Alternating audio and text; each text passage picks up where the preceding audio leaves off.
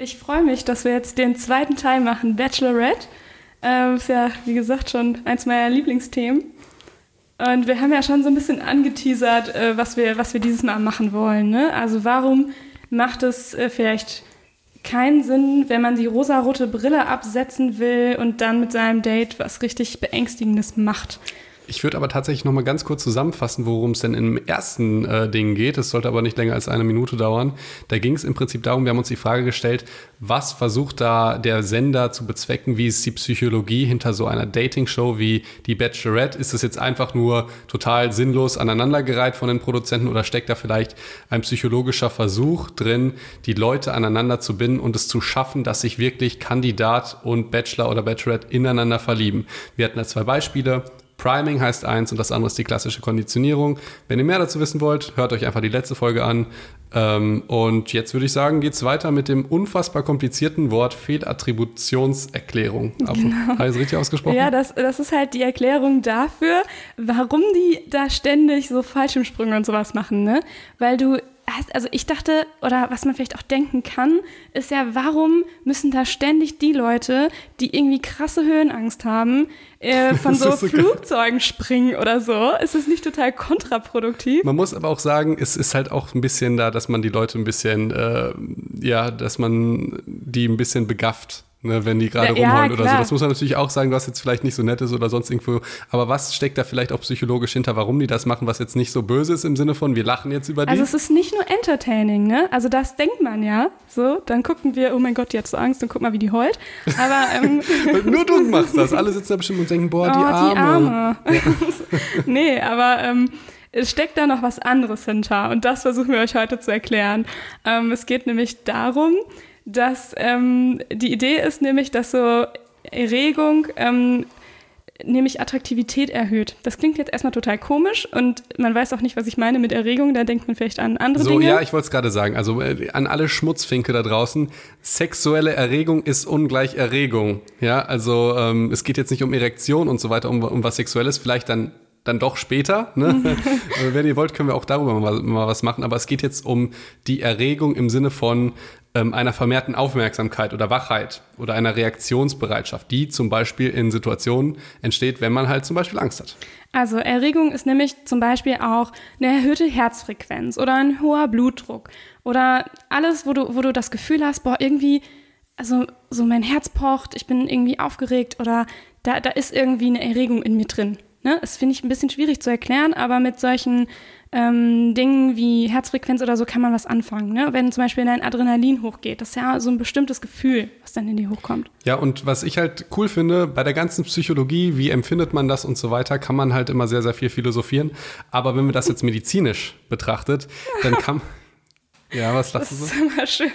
Also du sagst mir, äh, Psychologie ist immer, wie empfindest du das? das ist immer, ja, weil es äh, ja so ist. Ne? Und ja. dann kommt die richtige Medizin und dann äh, ah ja, okay. Okay, ja. Also man kann tatsächlich Erregung messen. Und das ist ja immer das, was Mediziner oder Wissenschaftler lieben, wenn man irgendwas messen kann, wenn man irgendwas sehen kann, wenn man nicht nur fragt, wie empfinden sie das? Okay, habe, habe ich das jetzt wirklich gesagt? Nein. Also in der Psychologie misst man auch Dinge und ja, aber man äh, fragt ja, nicht, wie du das empfindest. Man, aber ja, ich verstehe schon, du meinst objektive Daten. Man ne? misst es ja meistens mit irgendwelchen Tests, wo man auf einer Skala angeben muss, wie viel, wie gut irgendwas ist, ne?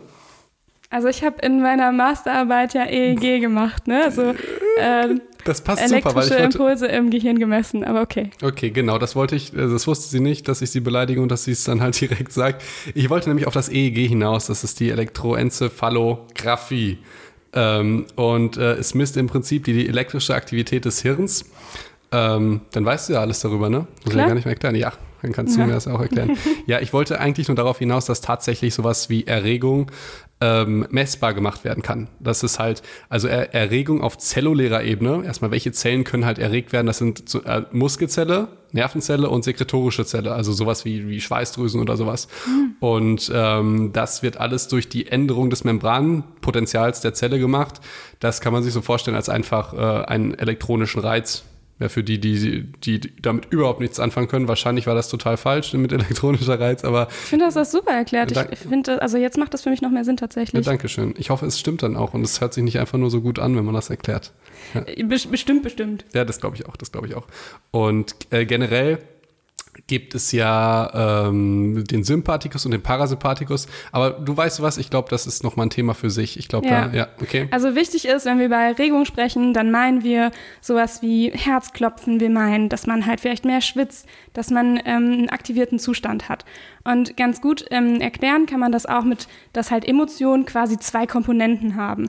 Ähm, nämlich die eine Komponente ist die Erregung und die andere Komponente, sagt man, ist die Valenz. Also ist es, das heißt eigentlich nur, ähm, ist es eine positive Emotion oder eine negativ bewertete Emotion. Und nochmal ganz kurz die Fachwörter, die schreiben wir nochmal in die Beschreibung. Valenz, ne? ob man das jetzt mit W, V oder wie auch immer schreibt, das könnt ihr dann dabei der äh, äh, Beschreibung entnehmen. Und dann erklär nochmal bitte, was die Valenz ist. Also Valenz, also du kannst dir vorstellen, jede Emotion hat zwei Komponenten. Die Valenz ist, ist es eher eine positive Emotion oder ist es eher eine negative Emotion?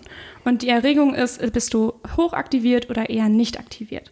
Und ein gutes Beispiel dafür ist halt Angst.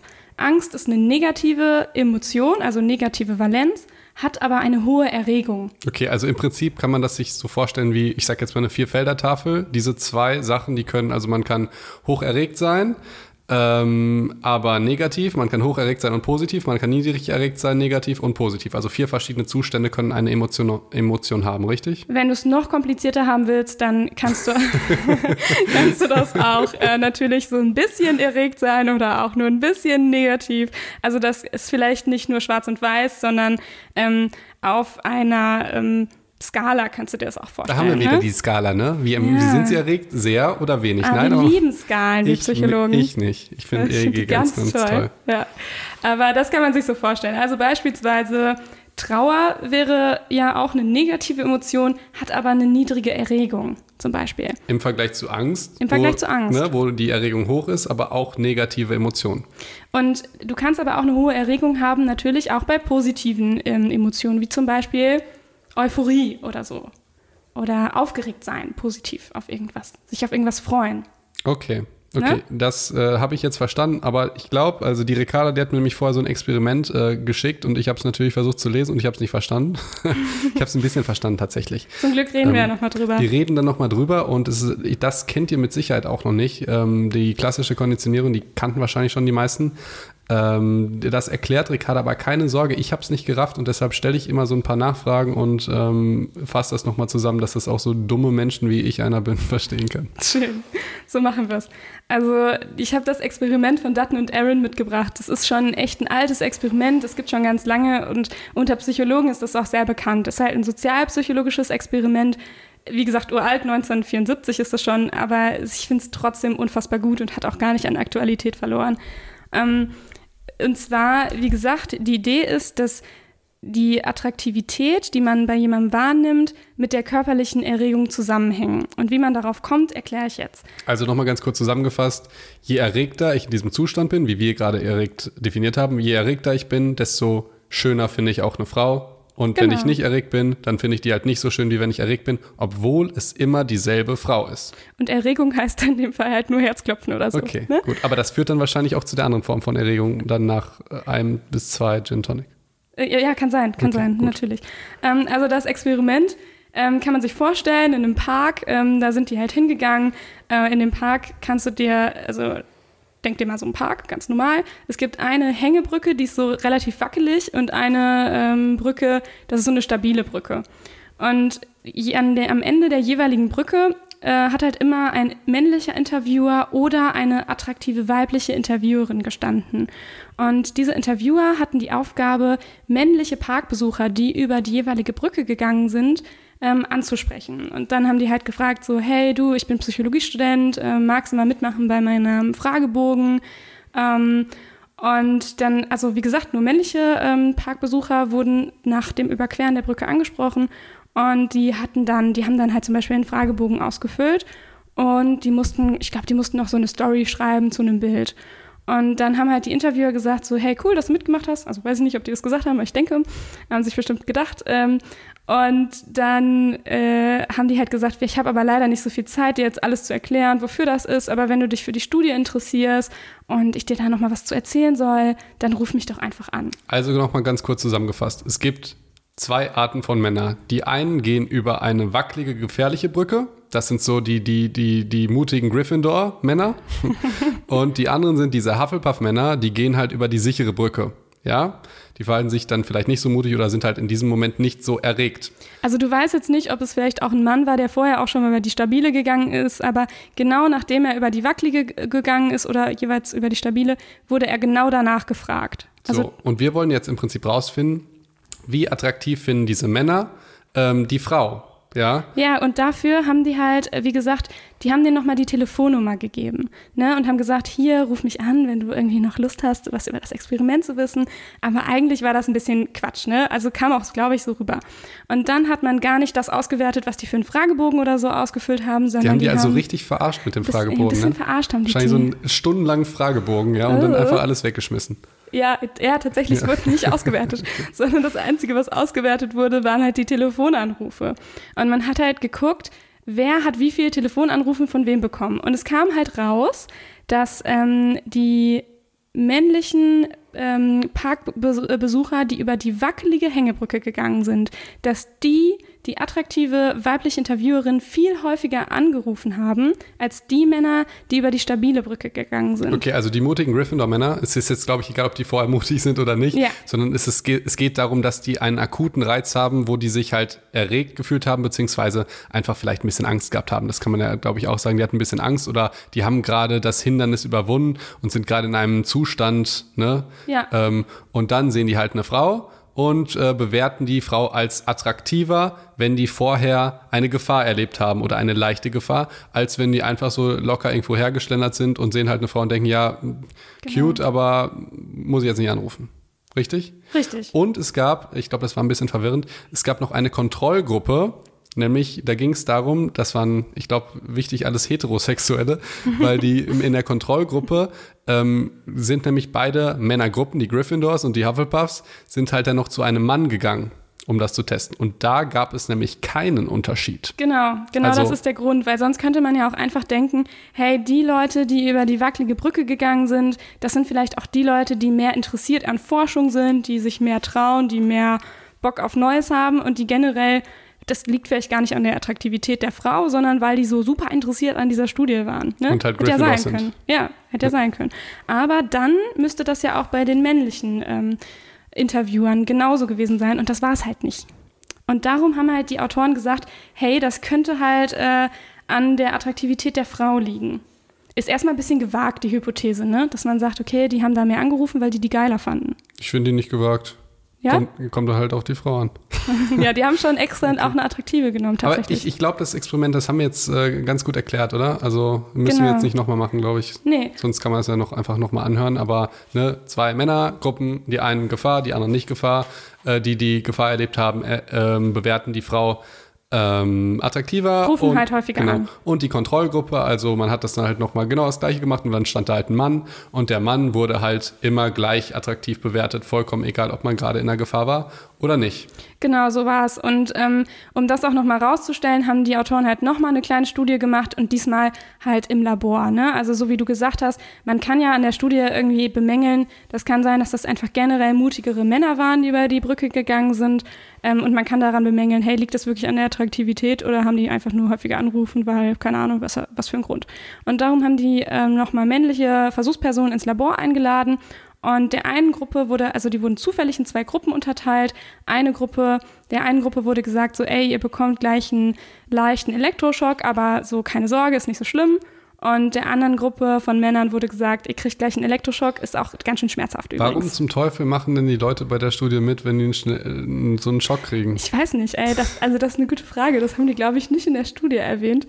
Ähm, aber vielleicht wussten die das nicht und wurden ja. dann in dem Moment konfrontiert damit. Ich glaube ja.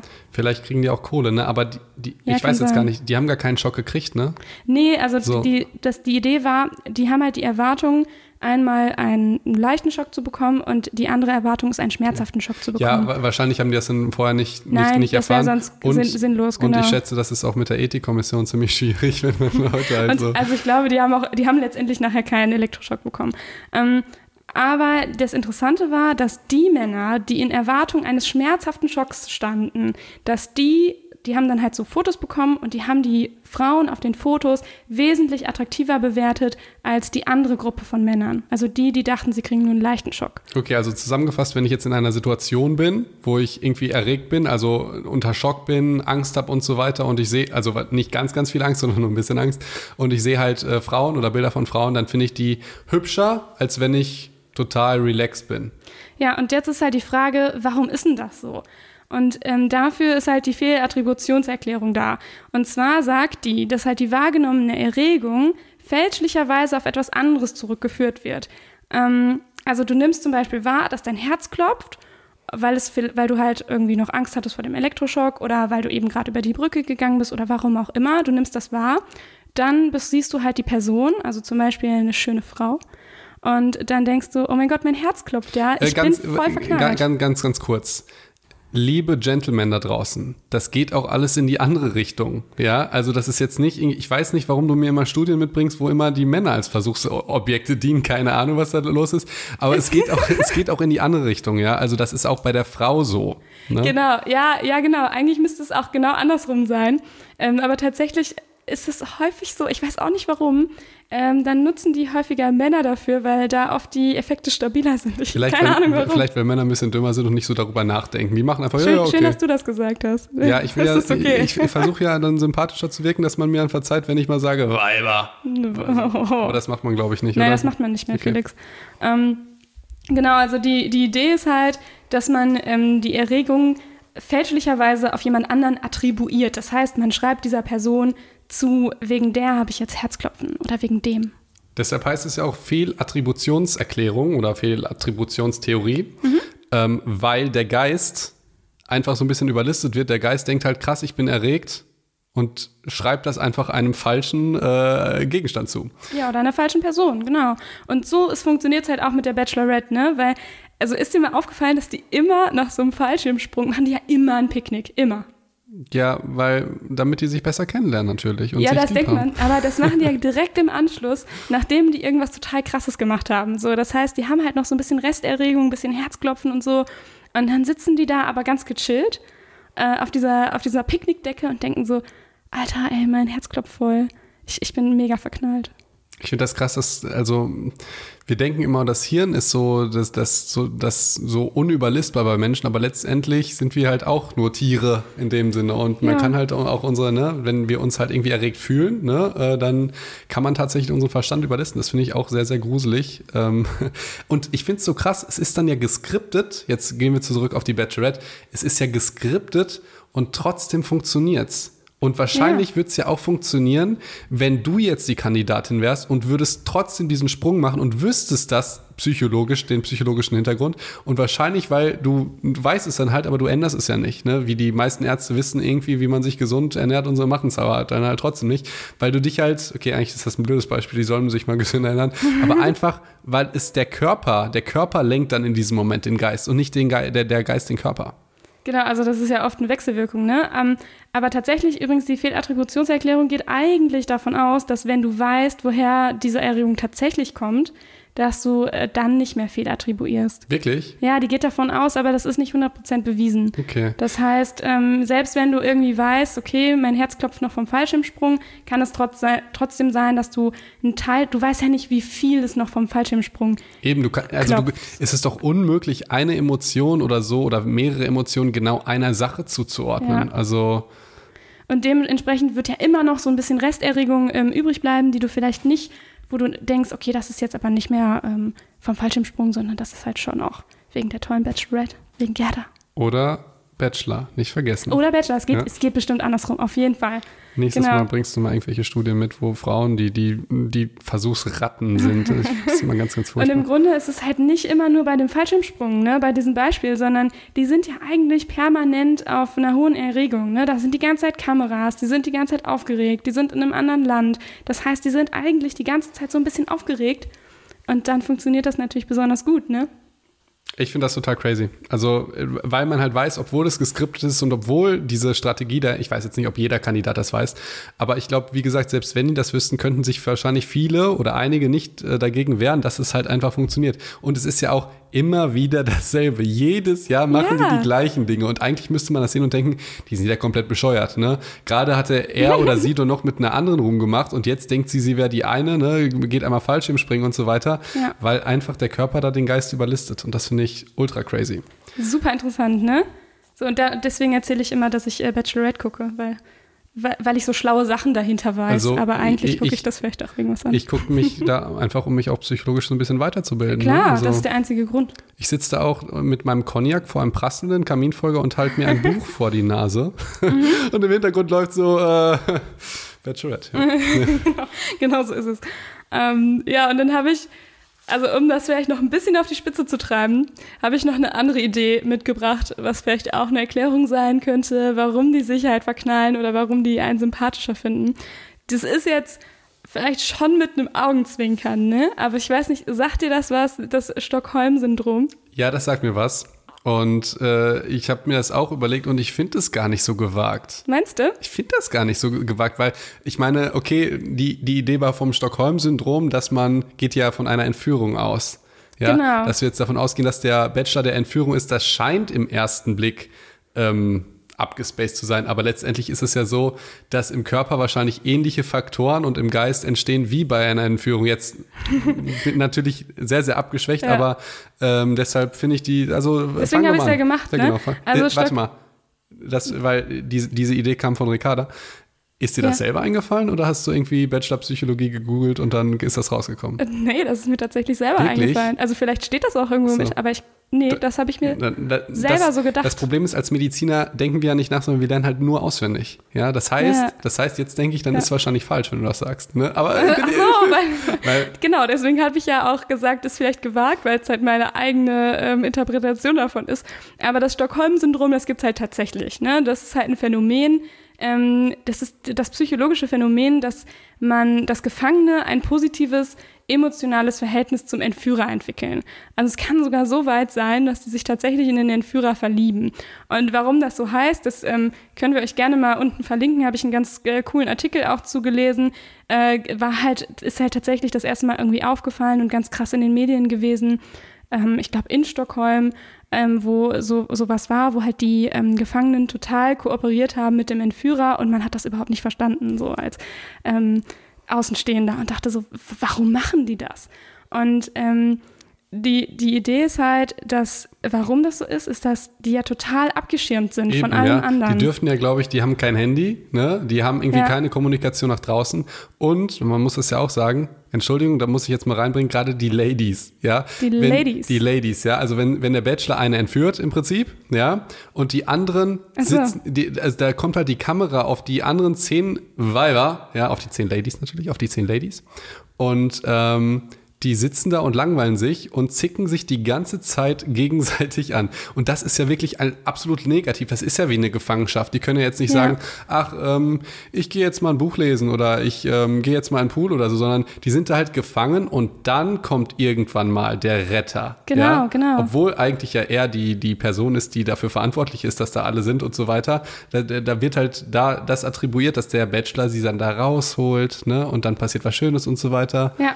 Und es ist ja so, dass die, die haben ja total krasse Auflagen auch, ne? Du hast ja, also was zum Beispiel immer Freunde, ich, ich gucke das ja immer mit Freundinnen und dann sagen die immer, aber warum lesen die denn kein Buch? So, die haben doch so viel Zeit. Nee, dürfen die halt nicht.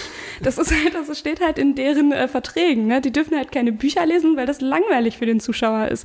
Die dürfen ihr Handy nicht mitnehmen, ne? Die sind ja wirklich komplett ähm, abgeschirmt von allem anderen, dürfen kein Fernsehen gucken. Die kriegen ja gar nichts mit, was irgendwie in der Welt Wie in passiert. der Truman Show im Prinzip, ne? Eine Ja, kleine Blase. Oder, oder halt wie wenn man tatsächlich gefangen ist und ähm, ja, gefangen genommen wurde ähm, und dort auch nichts mitkriegt. Und ähm, daher ist halt das Phänomen, ne? Das, das Phänomen besagt, ich bin gefangen, also jetzt tatsächlich gefangen, nicht nur in der Bachelorette äh. Und deswegen kriege ich nichts mit. Ich lebe in meiner Blase.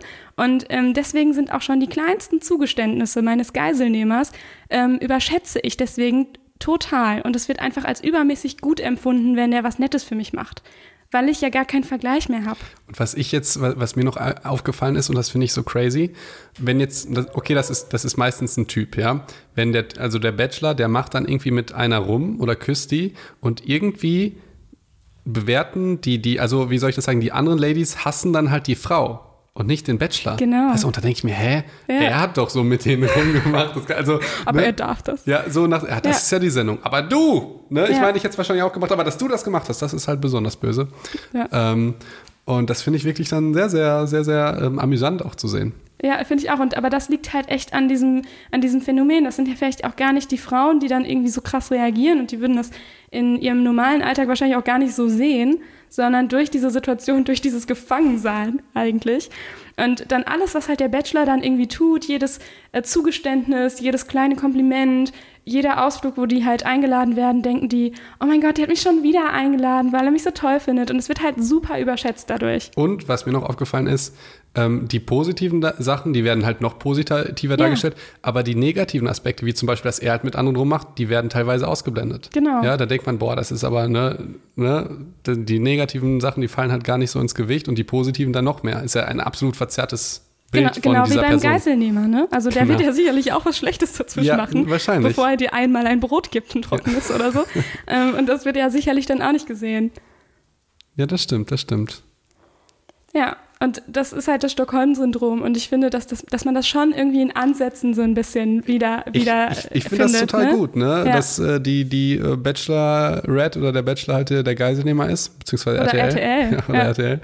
Und äh, dass die anderen halt Geiseln sind. Äh, na, also wir bewerten das halt nur nicht so negativ. Ne? Das klingt ja jetzt ganz, ganz schrecklich irgendwie, sondern es ist einfach nur der psychologische Versuch, sich das Verhalten und äh, die Psychologie von den Leuten zu erklären. Also ne? nicht, dass ja. wir irgendwie Abmahnung kriegen, weil wir sagen, das sind Geiseln und, der, und Gerda ist die Geiselnehmerin. Ne?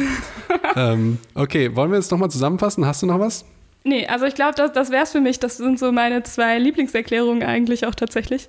Und ähm, zusammenfassend ist halt, wir haben ja in der ersten Folge ganz viel über positive Gefühle gesprochen und dass die äh, mit einer bestimmten Person verbunden werden und man deswegen auch vieles Positives an der Person wahrnimmt. Und äh, du kannst ruhig so ein paar Fremdwörter droppen, dann klingen wir deutlich klüger. klüger. Self-fulfilling prophecy. genau. Also die haben wir ja vorher schon erklärt in der Folge, hört euch die gerne an. Ähm, aber das ist so ein bisschen die Idee, dass man viel positive Gefühle ähm, bei den Leuten extra ähm, provoziert und die deswegen dann das, die Person, also die Bachelorette zum Beispiel, besser finden.